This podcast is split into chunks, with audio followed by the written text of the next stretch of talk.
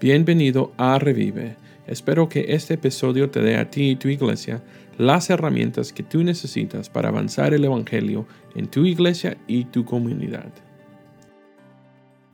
Bienvenidos, vamos a continuar nuestra serie sobre la salud y esta es la segunda parte, la salud de una iglesia.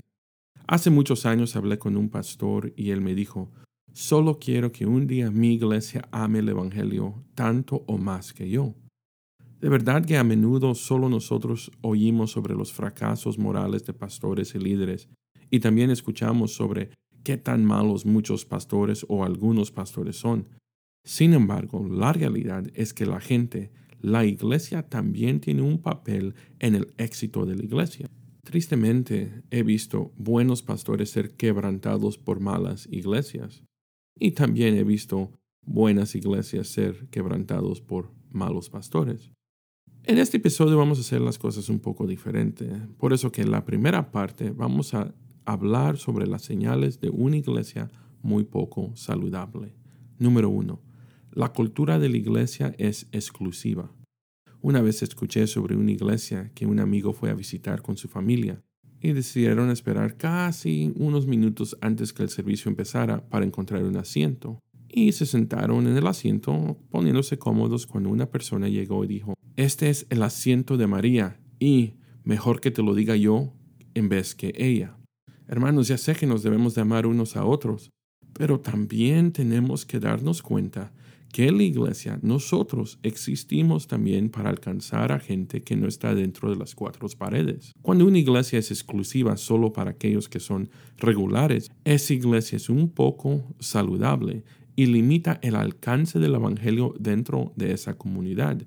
Si una iglesia se presenta como un club de campo, ahora, por favor no confunda lo que estoy diciendo. No estoy hablando de la membresía de la iglesia.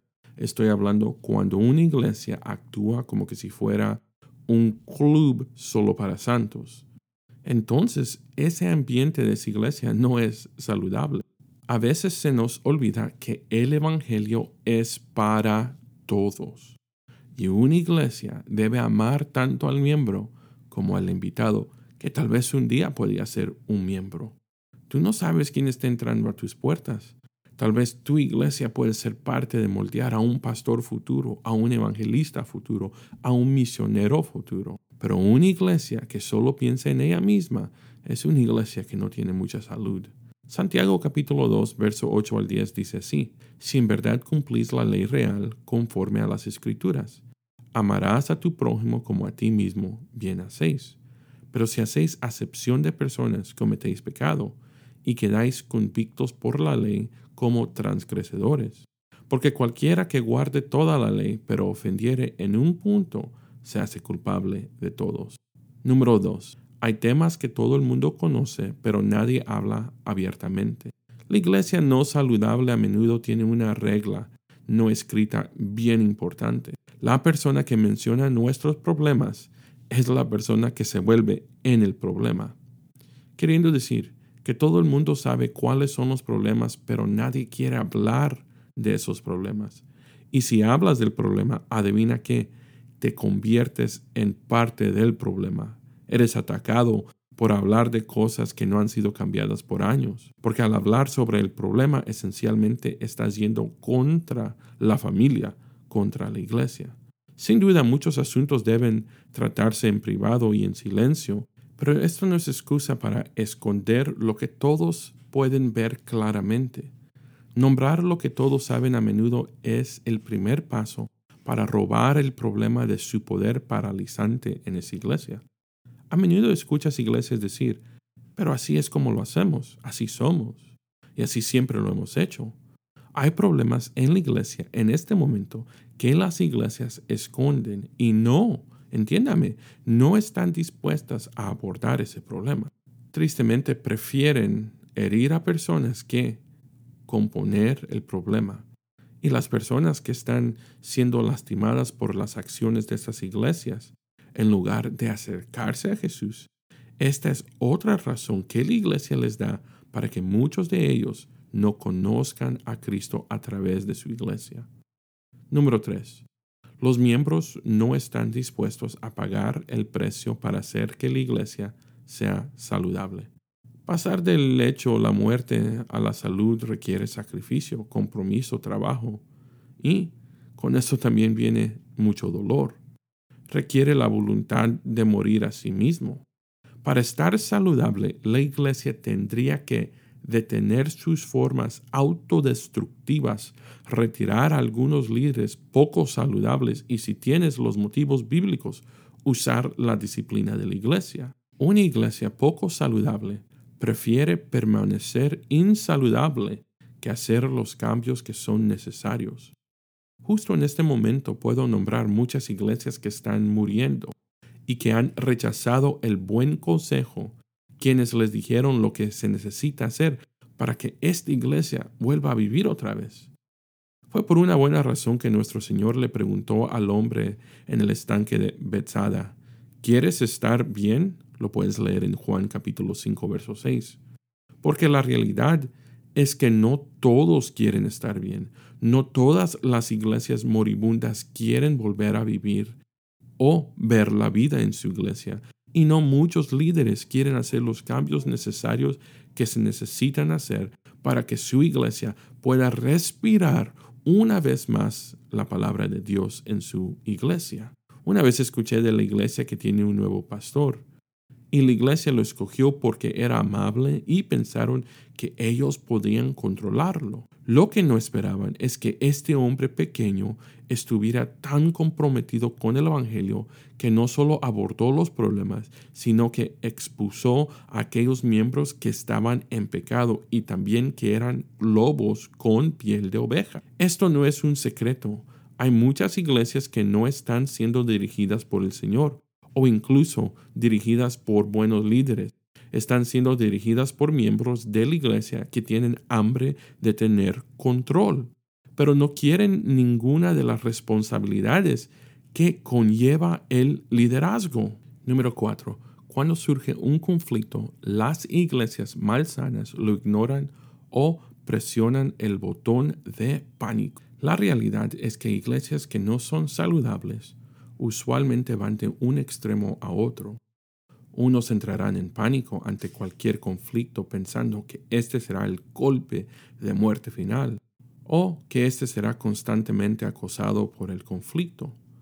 Pero como un cuerpo enfermizo que experimenta una enfermedad tras otra, a menudo este tipo de iglesia tiene una falta de transparencia. Cuando la iglesia es abordada, corregida, reprendida o cuestionada, las iglesias poco saludables a menudo retroceden y se vuelven ofensivas. Ahora tenga en mente que la iglesia es donde se supone que hay creyentes de Jesús, pero cuando esa iglesia se convierte en un lugar que es perjudicial para cualquiera que está buscando ser un creyente de Jesús. Tristemente, las iglesias moribundas no piensan en la gente que necesita oír el Evangelio, pero sí piensan en su propia necesidad para que ellos puedan continuar en su necedad. Ahora, la segunda parte de este episodio vamos a hablar sobre los rasgos saludables de una iglesia. Número uno, ven la verdad. Una iglesia que es saludable quiere lo mejor para su iglesia. Y eso significa tener una clara comprensión de dónde está su iglesia o su estado saludable. No solo ven la realidad, pero hacen los esfuerzos altamente intencionales para ver la realidad con mayor claridad. Yo escuché de una iglesia que quería hacer cambios grandes. Solo lo que hizo fue invitar a invitados secretos que evalúan a sus iglesias. El invitado secreto también les da un detalle reporte de cómo fue su experiencia, desde buscar la iglesia en el Internet, a buscar la iglesia en mapas y también cómo fue su experiencia en el estacionamiento de su carro, también cómo fueron ellos saludados, cómo fue su experiencia en el servicio y aún cómo fue su experiencia después del servicio. Iglesias saludables no temen algo negativo en sus iglesias porque esos hallazgos se convierten en áreas donde ellos pueden mejorar. Número 2. Son personas genuinas. Amar a Dios y amar a las personas es la motivación para el ministerio en una iglesia saludable. Se requiere un enfoque intencional para buscar a Dios con el fin de conocerlo y amarlo plenamente. Este es un enfoque esfuerzo de toda la vida. Eso requiere intencionalidad y compromiso. Cuando un visitante entra, son bienvenidos no solo por los voluntarios, pero también por los miembros de la iglesia que están rodeando a esas personas durante el servicio. Número 3. Está comprometido a servir. Una iglesia saludable es una iglesia que encuentra gozo en servir. Una de las cosas que me trae alegría como pastor es cuando las personas eligen invertir su tiempo en servir a la iglesia. Tal vez sea un día de limpieza de la iglesia, o una semana de VBS, o un evento de evangelismo, una iglesia saludable es una iglesia que está comprometida a servir. Número 4. Una iglesia saludable está basada en la Biblia. Las iglesias saludables tienen la palabra de Dios como el fundamento de su existencia y operaciones.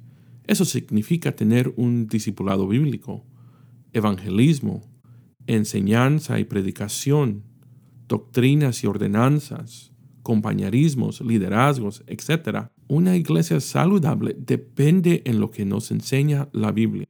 Además de estar basada en la Biblia, una iglesia saludable no debe detenerse simplemente en escuchar y declarar la palabra de Dios. A decir que también son hacedores de la palabra de Dios. Una iglesia que escucha la palabra de Dios y practica la palabra de Dios es una iglesia que es saludable y ayudará a crear más iglesias saludables. Mi oración hoy es que si estás en una iglesia que no es saludable, que te des cuenta que la salud de la iglesia es posible, pero toma mucha oración y dedicación. Iglesias saludables crean a cristianos saludables que después pueden ayudar a alcanzar a los perdidos para que ellos también sean discípulos saludables. Gracias por acompañarme hoy. Asegúrese de suscribir a este podcast. Me encantaría saber que eres parte de la familia. Para saber más sobre la renovación y replantación de iglesias, sigue escuchando semanalmente o escríbenos.